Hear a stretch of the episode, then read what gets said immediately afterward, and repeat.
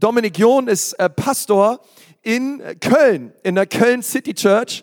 Und die Kölner sind der absolute Hammer. Also die liegen mir als Berliner total nah am Herzen, weil die sind einfach gut drauf. Ein Kölner ist einfach gut drauf. Und das werdet ihr gleich auch sehen. Ihr werdet den Dominik genießen. Ihr werdet, ihr werdet die Zeit eures Lebens haben. Echt, der, der erste Gottesdienst, der war schon grandios. Und wir wurden so, so, so reich gesegnet. Und auch wir werden einfach jetzt gesegnet werden durch das, was er uns bringt. Er hat vor vier Jahren eine Kirche gegründet in, in, in Köln, die geht absolut durch die Decke. Und ähm, jetzt haben die schon einen Campus gegründet, dann wollen sie noch einen Campus gründen und noch einen Campus gründen. Also ähm, die sind richtig gut drauf. Und ich glaube, wir können nur empfangen, was wir auch ehren. Deswegen lass uns ihn mal ganz, ganz herzlich in unserer Mitte willkommen heißen. Dominik, come on, brother!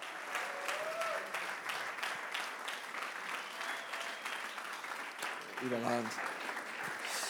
Vielen Dank. So gut, heute hier zu sein in Nürnberg und auch in Erlangen. Hammer, dass du heute da bist. Gibt keinen besseren Ort, oder? Sonntags als in der Church. Es ist ein Riesenprivileg, äh, heute bei euch zu sein. Ihr seid der absolute Hammer. Ich hoffe, ihr wisst das, dass ihr eine Kirche seid, die nicht nur in Nürnberg, Erlangen und Ansbach richtig was bewegt, sondern auch im Rest von Deutschland.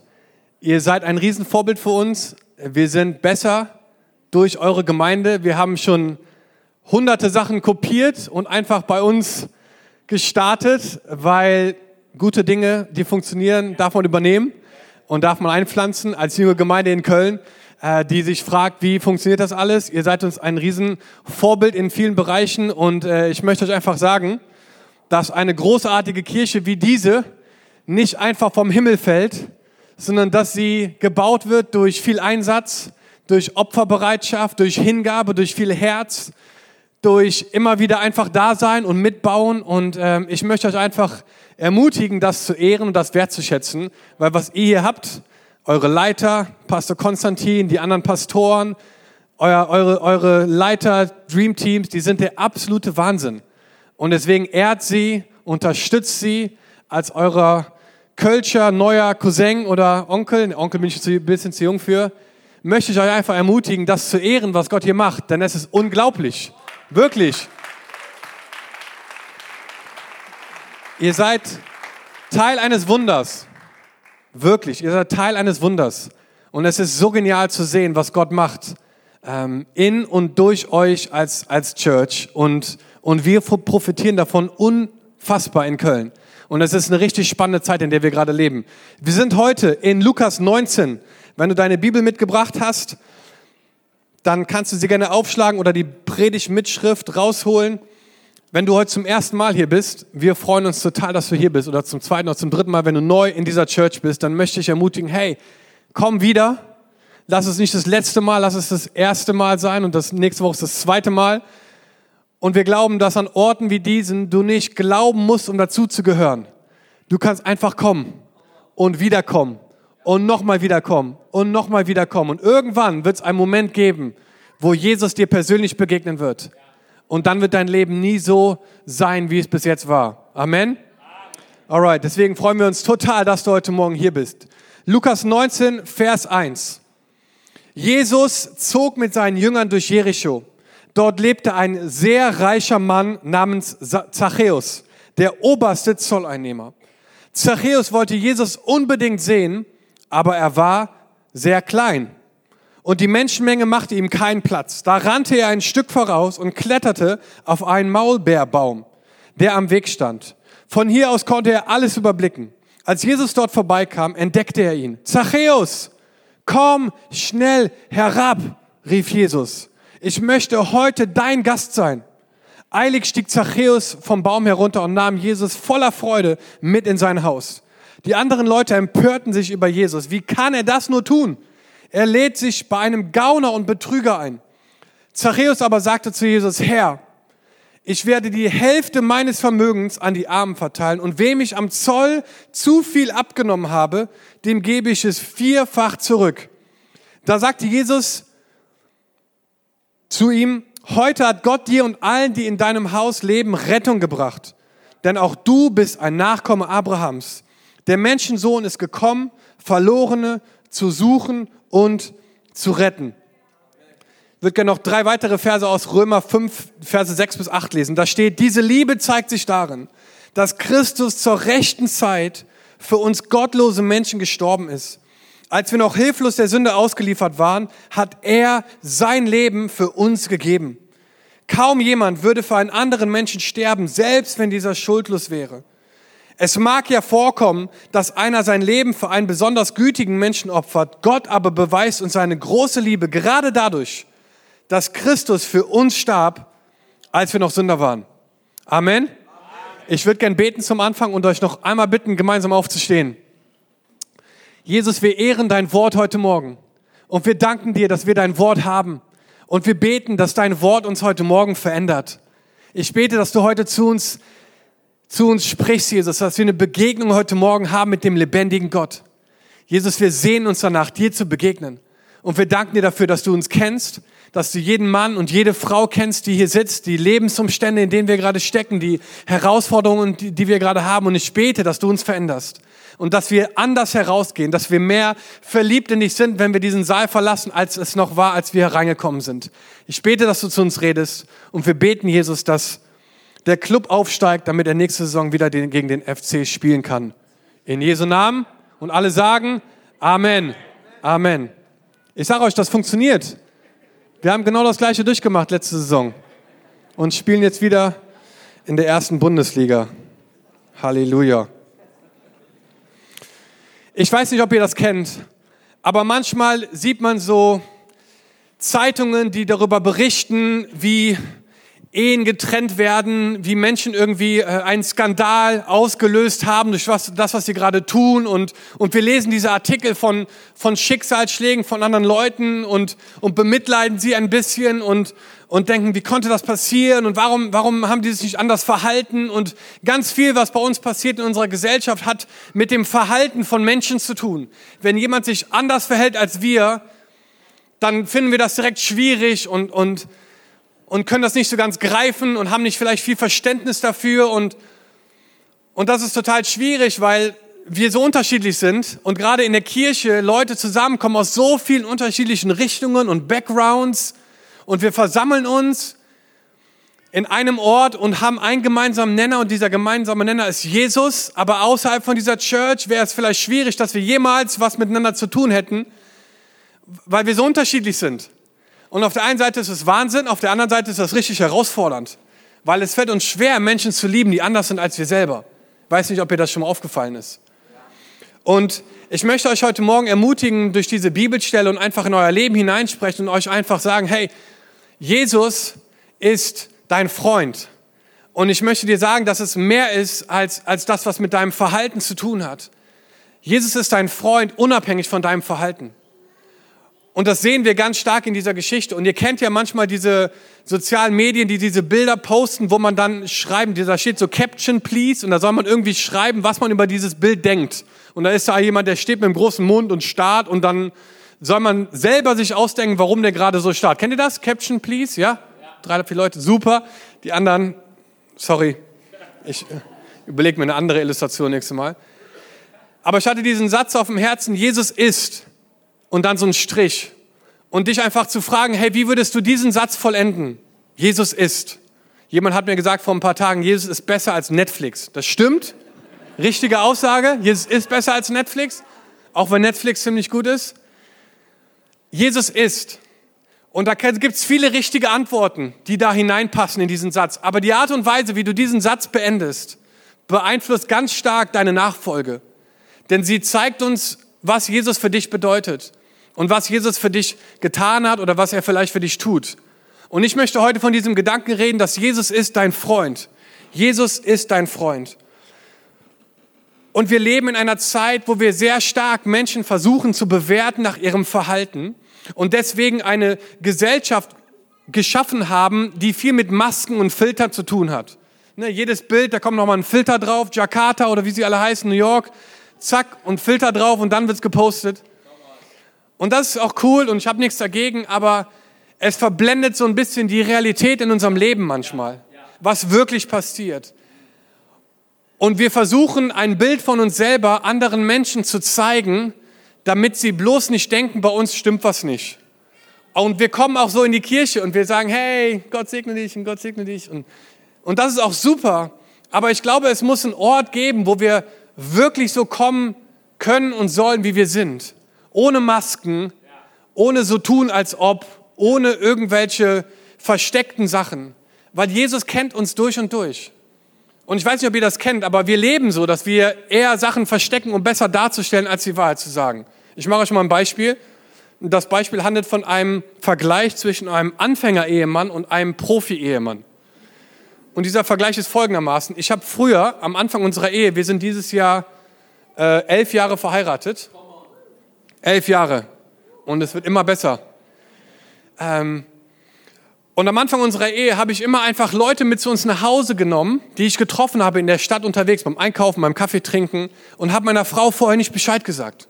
Und ich dachte, das wäre kein Thema, weil wir haben ein offenes Haus und Leute kommen rein, bis die Leute dann gegangen sind und ich dann richtig Konfliktgespräche führen musste mit meiner Frau, die gesagt haben, hey, du kannst nicht einfach Leute mit nach Hause bringen.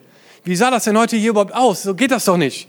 Und dann haben wir mittlerweile etwas eingebaut in unsere Ehe, das nennen wir beide den Code-Anruf. Und das ist ein versteckter Anruf, den nur meine Frau und ich kennen. Und jetzt ihr und auch die Leute in Erlangen. Aber sag's ihr bitte nicht. Und dieser Anruf geht folgendermaßen. Hi Schatz, wie geht's dir? Gut, danke. Ich bin's. Warum sagt er ich bin's?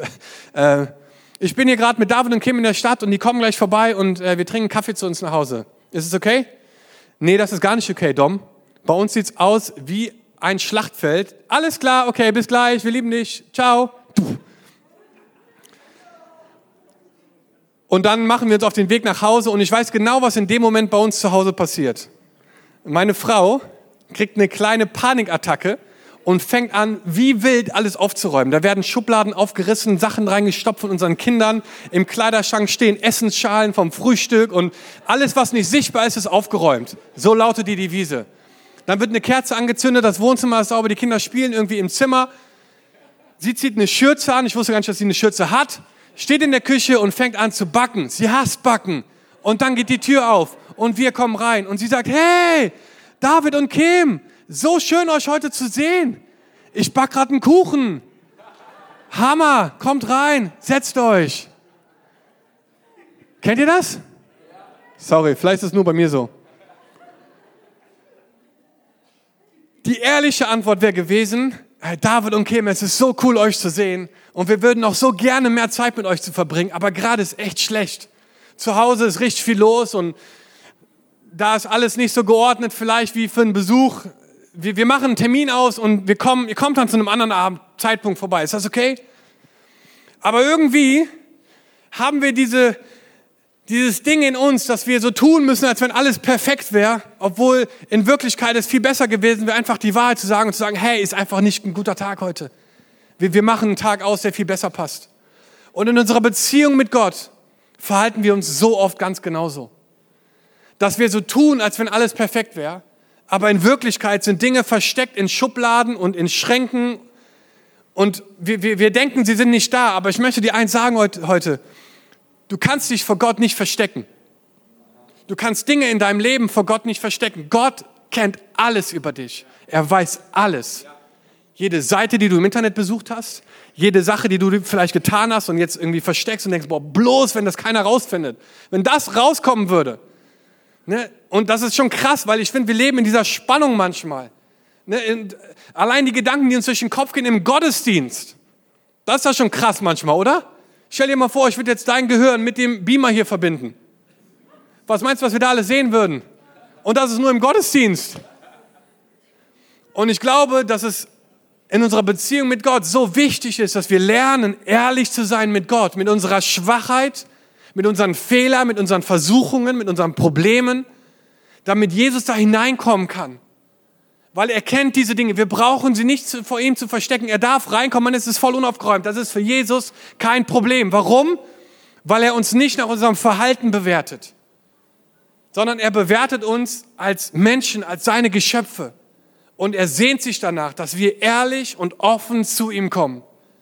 Und das ist meine Ermutigung heute an euch, dass wir Jesus neu begegnen, dass wir ihm auf eine Art und Weise begegnen, dass er in unser Leben hineinsprechen kann Und so wie Zachäus das erlebt hat, so ermutige ich euch, das selber auch zu erleben. Weil Gott ist jemand, der eigenständig handelt. Gott stellt sich nicht die Frage, boah, wenn ich das jetzt sage, was werden die Leute darüber denken? Werden die das liken? Gibt es einen Daumen hoch oder einen Daumen runter? Wie viele Kommentare werde ich bekommen? Ich frage mich, wie viele Followers ich neu dazu bekomme, wenn ich das jetzt sage. Das hat sich Gott noch nie gefragt. Wir aber schon, wenn wir ehrlich sind. Wir tun alles eigentlich in unserem Leben mit dem Hintergedanken, wie kommt das bei Leuten an? Wie stehe ich da? Wie werden Leute darauf reagieren? Was sagen die Leute über mich? Kann ich das so machen? Kann ich das nicht so machen? Und ich möchte sagen heute Morgen, dass Gott nicht so ist. Gott ist komplett anders. Er handelt eigenständig. Und Zachäus ist jemand, der das ganz konkret für sich erlebt hat. Und deswegen ist es so wichtig, dass wir das verstehen, dass Jesus jemand ist, der uns gebrauchen möchte. Nicht, weil wir uns irgendwie perfekt verhalten, sondern weil er uns liebt. Und das ist crazy, Leute, das ist verrückt, dass Gott das machen würde. Dass er uns liebt, trotz unserer Schwachheit, trotz unserer Fehler. Aber das ist genau das. Warum? Weil er eigenständig handelt. Das heißt, wenn Jesus heute nach, nach Nürnberg kommen würde, wenn heute Jesus für einen Tag hier in diese Stadt kommen würde, um auf dieser, in dieser Stadt so ein bisschen sich auszukundschaften und das Bahnfest mitzuerleben oder irgendwie so, dann stellt man sich ja oft die Frage, hey, wo würde Jesus denn heute Morgen hingehen? Wo würde er denn Zeit verbringen heute Morgen? Was würde er denn so machen an so einem Sonntagmorgen? Wird er hier in der Church sein? Vielleicht. Aber ich glaube, anhand dieser Story erkennen wir ganz klar, wo Jesus heute Morgen sein wird. Und zwar bei Menschen, die noch nicht verstanden haben, dass Jesus dein Freund ist und dass Jesus dich liebt, unabhängig von deinem Verhalten. Und ich glaube, er würde zu solchen Menschen gehen und ihnen das zusprechen und ihnen in die Augen schauen, damit dort eine Veränderung stattfindet. Und das lesen wir hier in dieser Story in Lukas 19. Und Zachäus ist jemand, wo ich das Gefühl habe, dass er immer zu gut wegkommt. Ne, wenn du in der Sonntagsschule, hat jemand in der Sonntagsschule schon mal über Zachäus geredet? Ja, ich musste tatsächlich schon mal einmal auch Zachäus spielen in der Sonntagsschule.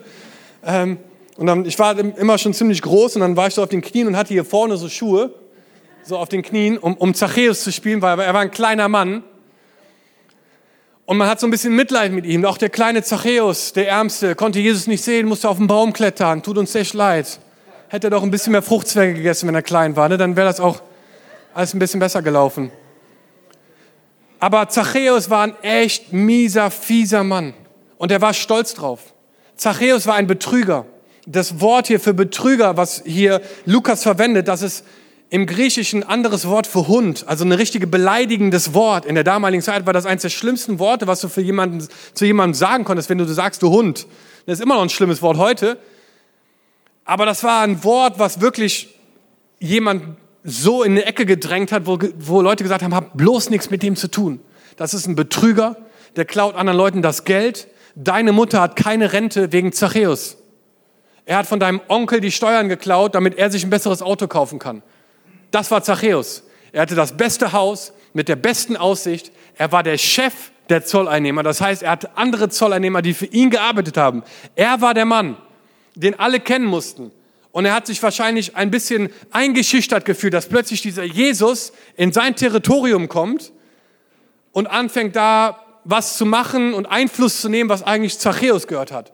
Und er hat gesagt, hey, hey, hey, warte mal ganz kurz. Das muss ich mal ganz genau angucken. Und er rennt los und hat schon Stories gehört und er klettert auf einen Baum. Und das hier ist der Baum für heute. Ein Maulbeerbaum, wie man sehen kann. Und er klettert hoch auf diese Leiter, auf diesen Baum und er sieht Jesus. Und da sind ganz viele Bäume und er war klein, das heißt, man konnte ihn vielleicht auch nicht direkt sehen. Dieser, dieser Baum hatte auch viele Blätter. Und dann kommt Jesus und bleibt genau an diesem einen Baum stehen, wo Zachäus sich entschieden hat, hochzuklettern. Ein bisschen wackelig hier oben. Und er hat sich total bestätigt gefühlt in seinem Ego und dachte, siehste, ich bin doch der Mann hier bei so vielen Bäumen und der Jesus bleibt genau an meinem Baum stehen. Hammer. Und dann ruft er ihn auch noch bei Namen. Und das hat alles sein Ego gefüttert und er hat gedacht, ja, siehste, ich bin echt der Knaller. Nicht nur bleibt er an diesem Baum stehen, von den Hunderten von Bäumen hier auf seiner Reise, er kennt sogar meinen Namen. Er hat bestimmt schon von mir gehört, was ich für ein toller Typ bin. Und er ruft, Zachäus, komm schnell herab. Und als ich mich vorbereitet habe auf diese Predigt, hatte ich einfach dieses Bild von einer Leiter. Und manchmal, Freunde, in unserem Leben als Christen ist es ziemlich ähnlich, dass wir uns gegenseitig ermutigen, immer höher zu klettern, damit Gott vielleicht bei uns stehen bleibt. Als wenn unser Verhalten davon abhängig wäre, ob Gott heute zu dir nach Hause kommt oder nicht. Und wir ermutigen uns gegenseitig darin. Und wir sagen, hey, du musst höher klettern, dann kommt Gott auch zu dir nach Hause heute Abend. Und wir klettern eine Stufe hoch und sagen, yes, ich habe heute 27 Minuten am Stück gebetet. Ist das nicht der Wahnsinn? Gott wird bestimmt bei meinem Baum stehen bleiben. Oder wir sagen, hey, wisst ihr was? Ich war diesen Monat viermal hintereinander in der Church. Sowas hat Gott, glaube ich, noch nie gesehen in seinem ganzen Leben. Bestimmt wird er bei mir heute stehen bleiben. Oder, wisst ihr was? Ich habe diesen Monat 22 Prozent von meinem Einkommen gegeben. Noch niemals in der Geschichte der Menschheit hat Gott schon hier so mal sowas gesehen. Also wenn er nicht bei mir stehen bleibt, dann verstehe ich die Welt nicht mehr. Und wir ermutigen uns, höher zu klettern und höher zu klettern und mehr und mehr zu machen und zu mehr zu glauben. Und dann sind Leute, die sagen, hey, ich kann nicht mehr, ich bin müde, ich bin kaputt, egal, kletter weiter, kletter höher. Aber ich bin erschöpft, egal, noch zehn Minuten mehr und, und dann kommt's. Und wir ermutigen uns und wir haben ganze Familien, die in Baumhäusern sitzen. Und die sitzen da oben und die ermutigen andere und die gucken runter auf andere und sagen, boah, Gott sei Dank sind wir nicht so wie die da unten. Wir verhalten uns ganz anders hier bei uns. Gott sei Dank sind wir nicht so wie die anderen. Und dann haben wir Leute, die rausfallen aus diesen Baumhäusern, weil sie erschöpft sind, die können nicht mehr. Und sie sagen, hey, es ist egal, kletter weiter. Aber mein Sohn, der ist auf der völlig falschen Spur und er ist so weit weg von Gott, egal, kletter weiter, kletter weiter, kletter weiter. Man sieht mich gar nicht mehr, ne? ich muss einen runterkommen. Sorry, hat er mir extra gesagt zwischen den Gottesdiensten. Und wir ermutigen uns, höher zu klettern und höher zu klettern. Und ich möchte euch heute sagen, und wenn das das Einzige ist, was du von dieser Predigt mitnimmst, dann nimm diese Worte von Jesus mit nach Hause, die er zu Zachäus in diesem Moment sagt. Und zwar, Zachäus, komm schnell herunter. Komm schnell herunter. Komm schnell herunter von dem Denken, es hat alles nur mit dir zu tun. Komm schnell herunter von dem Denken, es hat was mit deinen Gaben und deinen Talenten zu tun. Komm schnell herunter von, von dem Denken, es, dass du dir selber alles ankreiden kannst. Komm schnell herunter, dir selber zu vertrauen. Komm schnell herunter. Komm schnell herunter. Freunde, wir müssen Kirchen bauen, wir müssen Leute ermutigen, runterzukommen, um eine Begegnung mit Jesus zu haben. Wir müssen sie nicht anfeuern und zuballern mit irgendwelchen Verhaltenskodexen, sondern wir müssen sagen, hey, unterhalte dich mit Jesus und dein Leben wird sich verändern.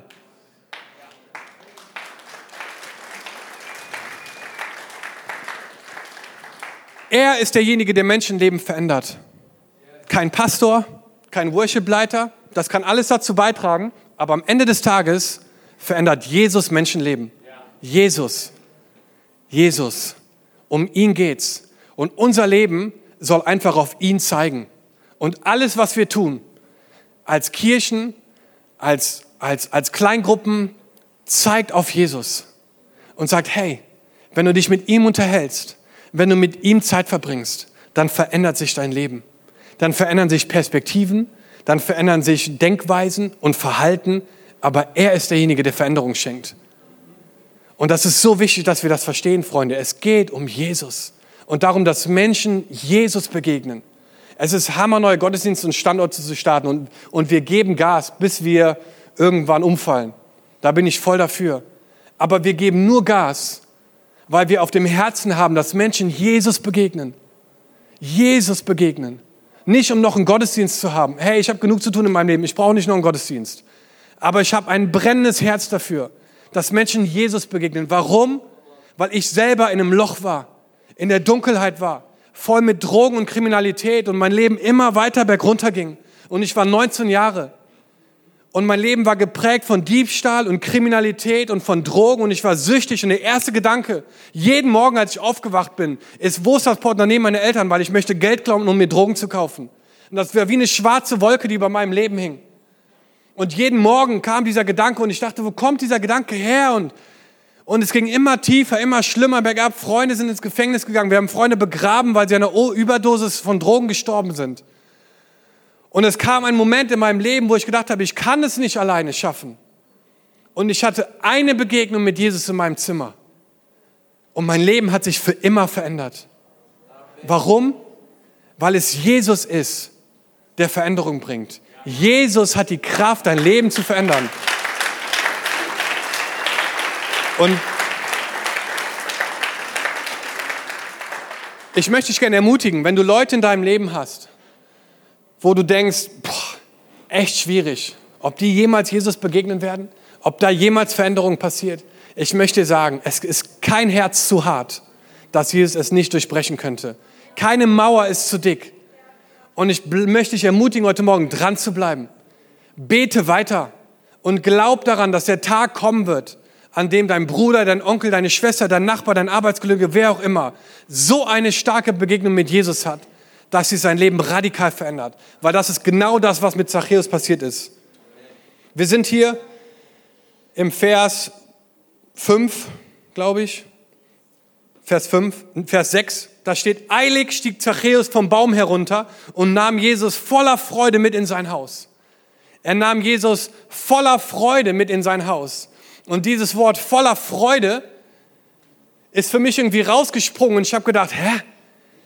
Klingt ziemlich cool, dass, dass Zachäus ihn voller Freude mit aufgenommen hat, außer für die Menschen, die damals zugeschaut haben.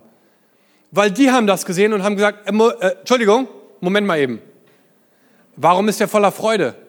Weißt du nicht, wer das ist, Jesus? Weißt du nicht, wer das, was er alles getan hat? Er bestehlt Menschen. Er betrügt sie. Wir leben in Armut, damit er in Reichtum leben kann. Er hat ein Haus und drei Autos, ein Infinity Pool und all das Ganze, was man braucht. Und wir haben gar nichts. Warum ist er voller Freude? Du müsstest ihn hier bloßstellen. Er müsste hier vor allen Buße tun. Er müsste auf die Knie fallen. Warum freut er sich? Und Jesus scheint das gar nicht zu stören. Und so gingen die beiden nach Hause, Arm in Arm. So, Zachäus war klein, Jesus war groß. So stelle ich mir das vor. Und die gingen nach Hause voller Freude und Zachäus hatte die Zeit seines Lebens. Total bestätigt in, seinem, in, in, sein, in seiner Ego-Macho-Rolle, die er da hatte. Und dachte, hey, ich wusste doch schon immer, I'm the man. Und die Leute beschweren sich und Jesus hat sich auch nicht erklärt. Es wäre viel einfacher gewesen, wenn Jesus gesagt hätte, äh, alle, die jetzt zuschauen hier, ganz kurz, ich bin Missionar, ich habe einen Auftrag, in einer halben Stunde ist die Sache hier durch und da wird sich richtig was verändern in seinem Leben. Gib mir eine halbe Stunde. Hat er nicht gemacht. Hat er nicht gemacht. Er lässt die Leute da völlig perplex stehen, völlig verwundert, erschüttert, dass Jesus mit so einem Mann, mit einem Betrüger, mit einem Hund nach Hause geht und er freut sich auch noch darüber. Und dann gehen sie zu ihm nach Hause und dann ist eine Szene, die alles verändert. Zwischen den Versen 7 und 8 verändert sich unser kleiner Gangster Zack, wie wir ihn jetzt mal gerade nennen. Sie sind im Haus vom Zachäus und es ist reich gedeckter Tisch. Alle essen, haben eine super Zeit. Und plötzlich steht Zachäus aus, auf, so stelle ich mir das vor, steht nicht in der Bibel, aber es ist meine Interpretation. Wenn es nicht da drin steht, darf man auch ein bisschen fantasievoll sich das vorstellen. Nimmt ein Glas und macht so kling, kling, kling, kling, kling. Entschuldigung, ganz kurz mal eben, ich möchte was sagen. Okay, was kommt jetzt schon wieder? Jetzt lobt er sich selber und kommt wieder einer von diesen Reden, wo er der Beste ist und so und wir alle nicht und, und so weiter. Kennen wir schon, haben wir schon hundertmal gehört. Irgendwas Selbstverherrlichendes. Und dann fängt Zachäus an. Und er sagt, Herr, Herr. Und auch wenn das nur ein Wort ist, ist die Erkenntnis davon, dass Zachäus Herr sagt, unglaublich. Du sagst nicht zu irgendeinem Herr. In diesen zwei Versen, in diesem einen Abendessen, ich weiß nicht, wie lange das gedauert hat, vielleicht zwei Stunden, drei Stunden, eine Stunde, keine Ahnung. Aber diese Zeit mit Jesus, wo sie sich in die Augen geschaut haben, wo er die Liebe gesehen hat in seinen Augen, die Annahme, ist was in ihm passiert. Er hat plötzlich verstanden, das war nicht irgendein Mann. Jesus ist Herr. Jesus ist Herr. Und wisst ihr, das ist die Definition unseres Evangeliums, dass Jesus der Herr ist. Jesus ist der Herr. Und wenn du das verstehst für dich, dass Jesus der Herr ist, dann ändert das alles in deinem Leben. Jesus ist Herr über deine Finanzen, über deine Ehe, über deine Familie, über deinen Beruf, über deine Entscheidungen. Jesus ist Herr. Und wir brauchen nichts vor ihm zu verstecken. Wir müssen nicht so tun, als ob wir hier in diesem Haus backen. Wir backen nicht. Wir kaufen unsere Kuchen vom Bäcker. Haben wir schon immer gemacht, werden wir immer wahrscheinlich machen. Wir müssen nicht backen. Es ist völlig okay. Wir müssen nichts verstecken vor Jesus. Wir wissen, dass Jesus ist Herr. Jesus ist Herr. Und dann sagt er, ich werde die Hälfte meines Vermögens an die Armen verteilen und wem ich am Zoll zu viel abgenommen habe, dem gebe ich es vierfach zurück. Unfassbar, wenn man sich vorstellt, was wirklich hier passiert ist. Zachäus, ein Betrüger und Gauner, begegnet Jesus. Sein Leben wird so radikal verändert, dass er ihn erkennt, für wen er ist, den Sohn Gottes, er ist Herr. Und nicht nur das, er versteht, dass jetzt dadurch etwas in seinem Leben sich verändert. Verhalten verändert sich durch eine Begegnung mit Jesus, nicht andersrum. Du kannst dich nicht verhalten, um Jesus besser zu gefallen. Aber du kannst Jesus begegnen und dein Verhalten verändert sich. Warum? Weil du merkst und erkennst, wie sehr Jesus dich liebt. Und ich möchte dich ermutigen, ich glaube, hier ist so viel Potenzial in diesem Raum. Und du hast es noch überhaupt nicht ausgeschöpft. Da ist noch so viel mehr. Und für manche von euch ist die zweite Lebenshälfte die Lebenshälfte, wo viel mehr Frucht und Potenzial freigesetzt wird als die erste. Und das Beste in deinem Leben steht noch vor dir. Das kommt erst noch. Wisst ihr, wir leben nicht in der Vergangenheit, sondern wir leben mit einem riesen Bild nach vorne, mit einem riesen Blick nach vorne. Und im Lobpreis hier hatte ich ein Bild, was ich euch gerne mitgeben möchte, hier in Nürnberg, aber auch für euch nach Erlangen. Und das ist folgendes. Ihr saßt in einem Auto und habt durch die Windschutzscheibe geguckt und oben war der Rückspiegel. Und der Rückspiegel ist quasi die Vergangenheit, das, was passiert ist. Und die Frontscheibe ist das, was noch vor uns liegt. Das Problem war, ich habe diesen Autofahrer gesehen, oder Autofahrer, oder eine mehrere, die haben andersrum geguckt. Die sind mit dem Kopf rückwärts gefahren. Und zwar lag der Fokus auf der Vergangenheit und das, was früher passiert ist. Das Problem ist, du kannst so nicht Auto fahren. Das, was früher passiert ist, ist früher passiert. Aber Freunde, das, was vor uns liegt, ist riesig und groß und schön. Und da ist eine Riesenscheibe mit einem unfassbar genialen Ausblick. Das, was vorher war, das ist immer noch da. Und wir gucken ab und zu rein, um uns zu erinnern, wo wir damals waren und wo Gott uns heute hingestellt hat. Aber wir sollten niemals andersrum fahren. Der Rückspiegel bleibt der Rückspiegel und die Frontscheibe bleibt die Frontscheibe. Und das, was Jesus in deinem Leben machen möchte, ist noch so viel mehr als das, was er in der Vergangenheit getan hat für dich. Amen. Und das hat Zachäus